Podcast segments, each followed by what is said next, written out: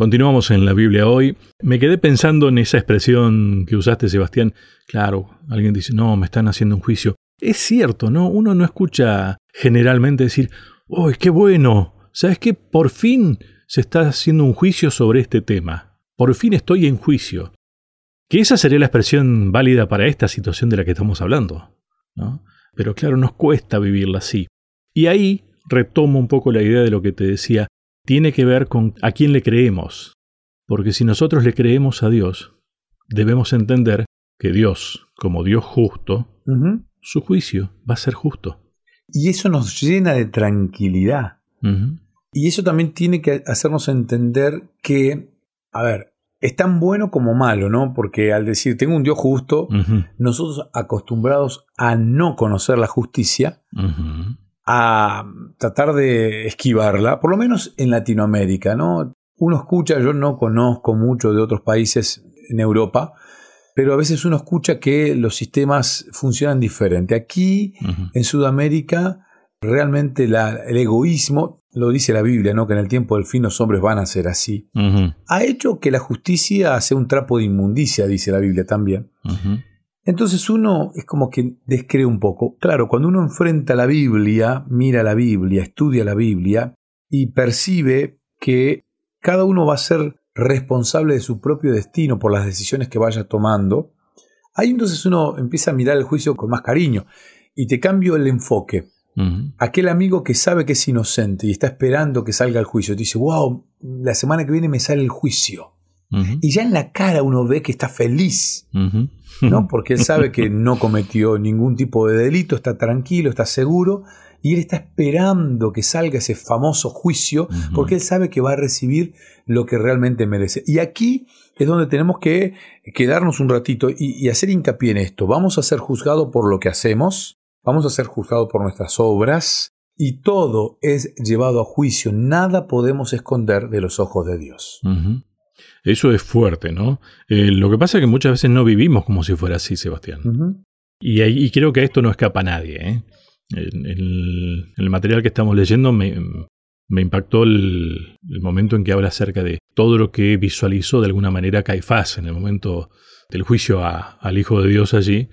Claro, imaginarte todo lo que podrías estar siendo juzgado vos sabiendo que estabas actuando mal, no debe ser fácil tampoco, ¿no? Pero esa, esa figura es válida para todos. A ver, yo creo que es cierto, uno se puede equivocar. Y voy a retomar una frase que hace mucho que no uso. Uno se puede equivocar. Lo que no debería es vivir equivocado. ¿No? Es que uno de, las equivocaciones aprende cuando las corrige. Cuando uno no las corrige, ya deja de ser casi una equivocación para ser un hábito de la vida. Una decisión, ¿sí? Exactamente. Vamos a eh, remarcar, sí. Hay una frase que me marqué en el material que dice, si su nombre está anotado en el libro de la vida del Cordero, todo estará bien con usted.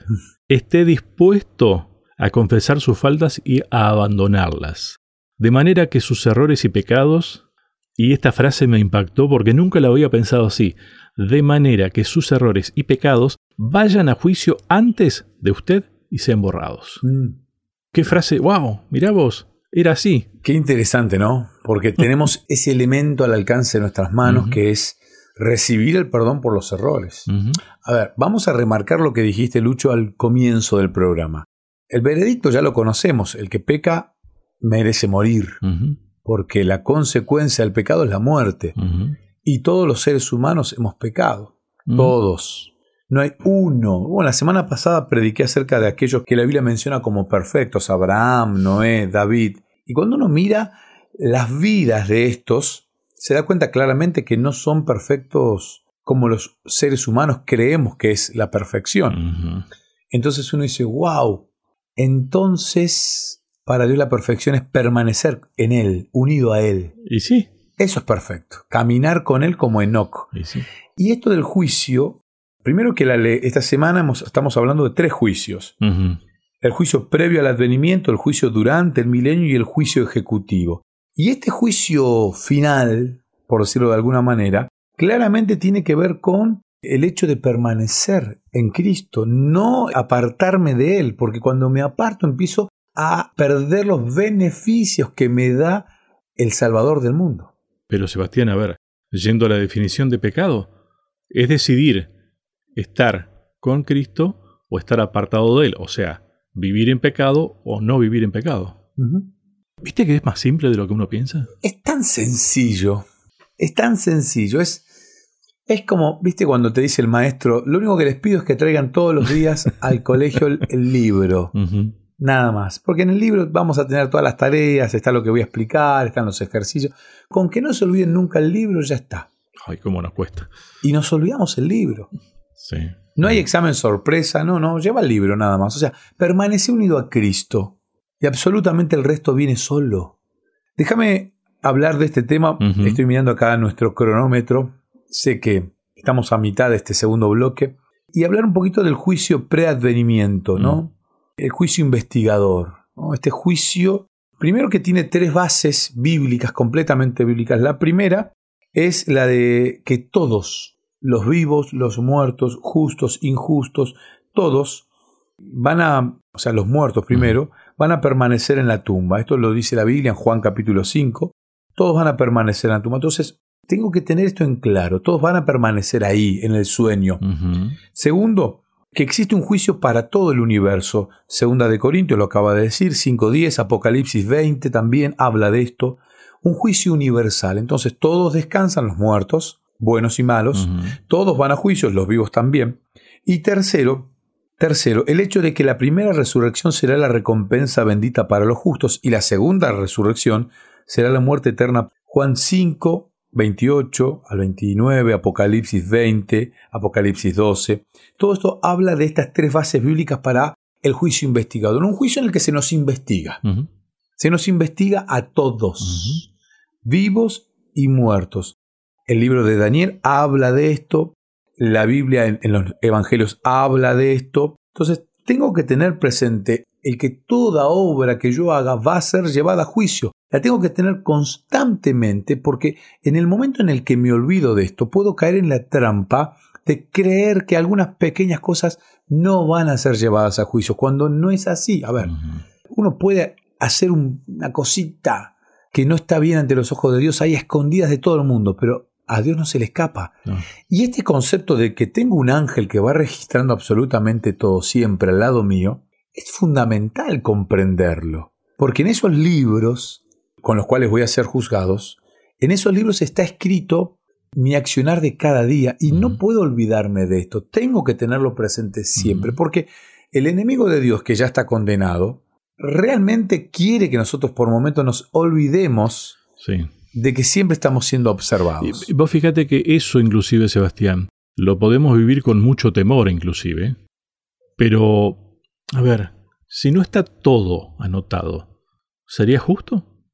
Este, entonces, bueno, claro, depende de con qué cabeza lo pensamos a esto, ¿no? A ver, la lógica, uno generalmente, como decíamos, piensa en juicio y demás, y si ya más bien pensás en condenación, quiere decir que no hemos entendido quién es el que juzga, quién es el que lleva adelante todo el proceso del juicio, y que al fin y al cabo es el que hizo todo para que a mí me vaya bien en el juicio. Es fundamental este concepto, Lucho. Fundamental. El hecho de... Es tranquilizador saber que están todas las pruebas. A ver, ¿cuántos juicios hay en tu país hoy que son tapa de diarios? Mm. Y que tienen años y años y años y años y no se encuentran las pruebas. O hay algunas fallas al momento de presentar la prueba. En cambio, aquí, en este juicio, te tiene que dar tranquilidad el hecho de que todo es llevado a juicio, que nada escapa. Y esto es condenatorio y también es salvador. Salvador para aquel que se dejó cubrir por la sangre de Cristo. Ni siquiera es que tengo que ser yo ser perfecto. No, el perfecto es el que me permite a mí. Jesús, que fue perfecto, me permite tener acceso a los beneficios que yo perdí por haber pecado. Es que, bueno, eh, este tema nos ubica justamente a donde, debemos estar parados. Ahí es donde se bien entiende lo de la justificación por la fe, la salvación por la gracia, ¿no? Eh, me quedé pensando, Sebastián, bueno, ya tendríamos que ir al próximo bloque, pero ¿qué tiene que ver todo esto con el tema que hemos estado desarrollando casi toda esta serie, ¿no? El estado de los muertos. Y al fin y al cabo, esto, este tema del juicio, es la consecuencia lógica de lo que uno cree acerca de ese tema del estado de los muertos. ¿Te parece que hacemos una pausa y después hablamos un poco más? Dale. Ya seguimos.